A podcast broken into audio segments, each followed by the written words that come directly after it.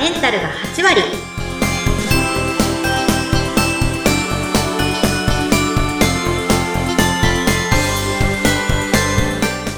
いらっしゃいませ。キッカエビス店のマッキー先生です。インタビュアーの土井さとみです。どうぞよろしくお願いいたします。よろしくお願いいたします。女性のための頭皮改善サロン、フェムケアサロンキッカが、頭皮と心と体のお話を悩める女性の皆さんにお届けして、あなたをまるっと元気にしてくれる、そんな番組です。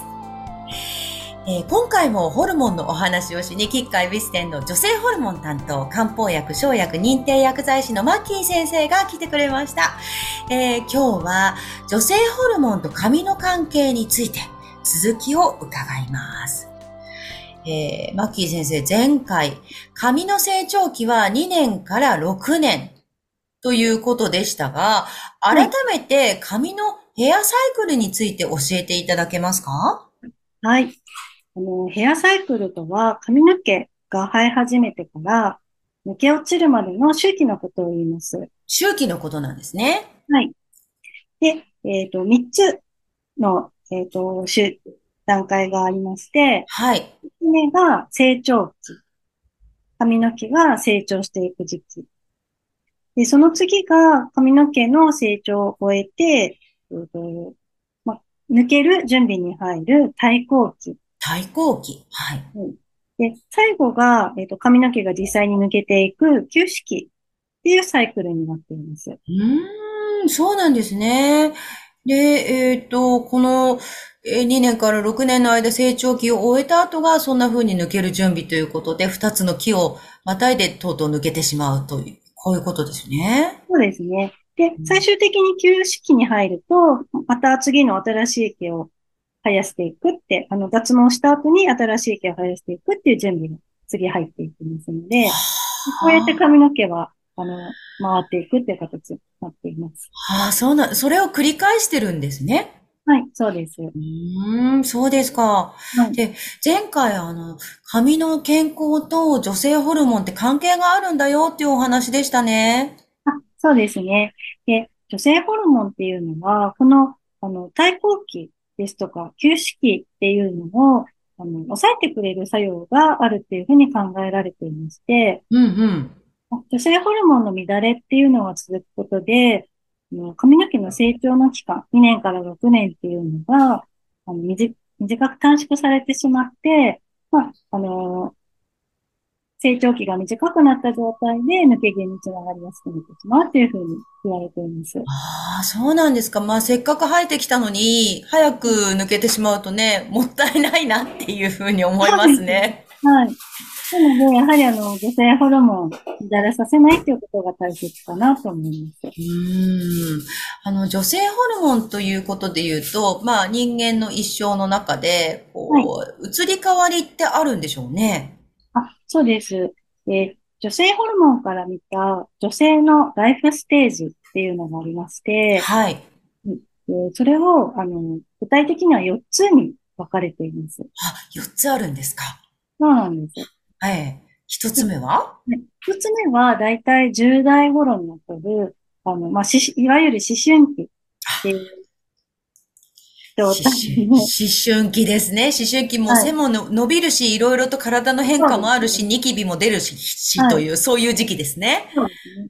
で、その時期に、あの、女性ホルモンの一つのエストロゲンっていうのが徐々にこう分泌をふ増やしていくっていう時期に入ります。うーん。で、その次に、えっと、まあ、性成熟期と言いまして、だいたい20代、30代ぐらい入ると、そのエストロゲンの分泌が一番盛んな時期になります。うーん。このエストロゲンがね、髪のためにも大事っていうことですよね。そうですね。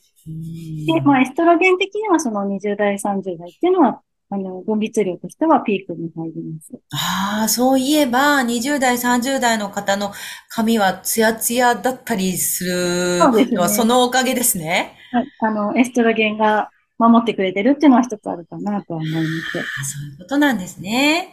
で、その後にやってくるのは何期ですか？はい。で、その後に来るのが、あの、更年期って言いまして、更年期、はいはい。ちょうどその閉経を挟んで前後10年ぐらいの時期なんですけれども、で、この時期が、そのエストロゲンの分泌っていうのが、まあ、急激に下がってくる時期に入ります。あーこの急激にっていうところが問題でね、そのせいで体がね、揺らぎますよね。そうですね。で、まあ、あの、か、か体の揺らぎと一緒で、やはりちょっと髪の毛にも、そのエストロゲンが今まで守ってくれてたところが、まあ、徐々に影響っていうのは出やすい時期に入るかなとは思います。うん、やっぱりその時期になると髪のこの質みたいなものもはい。変わったりするんですか？そうですね。あの、エストロゲンは髪の毛のツヤとか張りとか太さにも影響しているので、そのやはり分泌が減ってくることによって、こういった部分がちょっと気になってくるという方は結構いらっしゃると思います。うん、そうですか。そして、えっと、最後に、最後に、はい、えっと、老年期と言いまして、主には閉経後のえっと段階なんですけれども、この時期は、あの、まあエストロゲンの分泌は乏しくなっているという時期になりますね。うん、え髪としてはどういう変化があるんですか？はい。で、まあ、エストロゲンの分泌が乏しい状態になってきますので、あの、まあ、年齢とともに、やはり髪の毛の量ですとか、太さっていうのもだんだん、あの、ま、まあ、更年期から始まって、だんだんより気になってくる時期ではあるかなと思います。うーん。はあ、4つのステージよくわかりました。じゃあ、そうすると、髪にとっては、まあ、大体20代から30代あたりが黄金期というかね、一番美しいなっていう時期ですよね。そうなんです。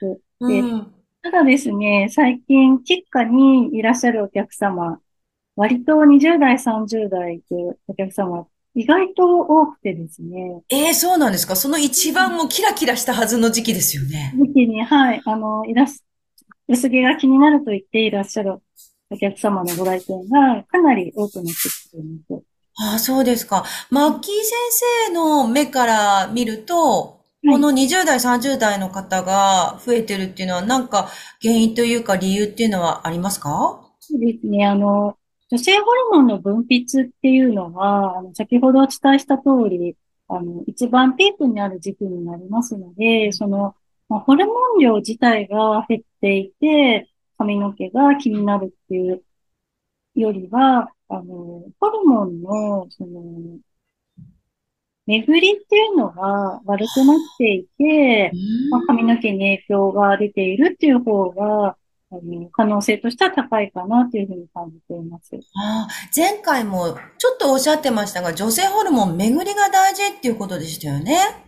そうなんです。で、女性ホルモンって、うん。どのように全身に巡っているかってご存知ですか？えー、どう、えー、どうなんでしょう？なんか血液に乗って、どんぶらこどんぶらこそと？うです、そうです、そうです。そうで、そういうことですか？で、もう前回その女性ホルモンって卵巣から分泌されるという話をしたんですけども、はい。分泌された後、あの、血流に乗って全身を巡っていって、その女性の体をあら、あらゆる面からサポートしてるんですけれども、はい。なので、やはりその血流巡りが悪かったりすると、まあ、女性ホルモンのその分布っていうのも、あの、偏りやすくなってしまう。ええの影響が出るっていうのは想像がつきやすいかなと思います。え、マッキー先生、そしたら、巡りがいいに、いいに決まってる、ですよね。巡りはもう絶対良くしたいところですよね。ね。で、あの、えーいらっしゃるその女性のお客様で、やっぱり多いのが、その体が冷えてる。冷えてることで巡りが悪くなってるっていう方は、結構多いので、ああ、冷え性ですか？いわゆる。そうですね。冷え性、いわゆる冷え性です。実際のところ体温が低いってことなんですかね？そうですね。あの、昔、60年ぐらい前と比べると、現代の女性っていうのは、体温が1度ぐらい下がっているというふうに言われています。え、一度ぐらいって結構大きいですね。そうですね。あの、1度下がると、あの、免疫力も30%ぐらい落ちるっ言われてますので、うん。下がることによる体の影響っていうのがかなり大きいと思います。ああ、じゃあ風邪ひきやすくなったりとかね。他にも最近は気になる感染症もありますしね。そうですね。で、あの、うん体温が下がってるっていると、まあ、あの、腸ですとか、それから子宮ですとか卵巣もそうなんですが、まあ、内臓の働き、機能っていうのも落ちやすくなってくるので、あ、そうなんですか。そうなんです。で、例えばまあ女性で言うと、そのお腹周りの冷えっていうのが、やはりちょっと女性ホルモンの方にも影響していると思います。わあ、皆さんちょっとよかったら今お腹触ってみてください。冷たくないですか？どうですか？お腹、お尻、お尻、あ、お尻もですね。お尻もちょっと触ってみてください。どうですか？冷たくないですか？冷たかったらちょっと心配ですよね、マッキー先生。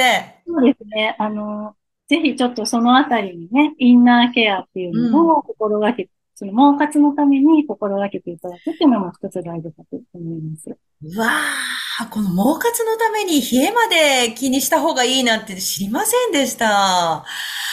はい、そろそろお時間になりました。今日のキーワードは、ホルモンバランスの乱れは冷えからですね。毛活のためにも冷えをもうどうにかしましょうというお話でした。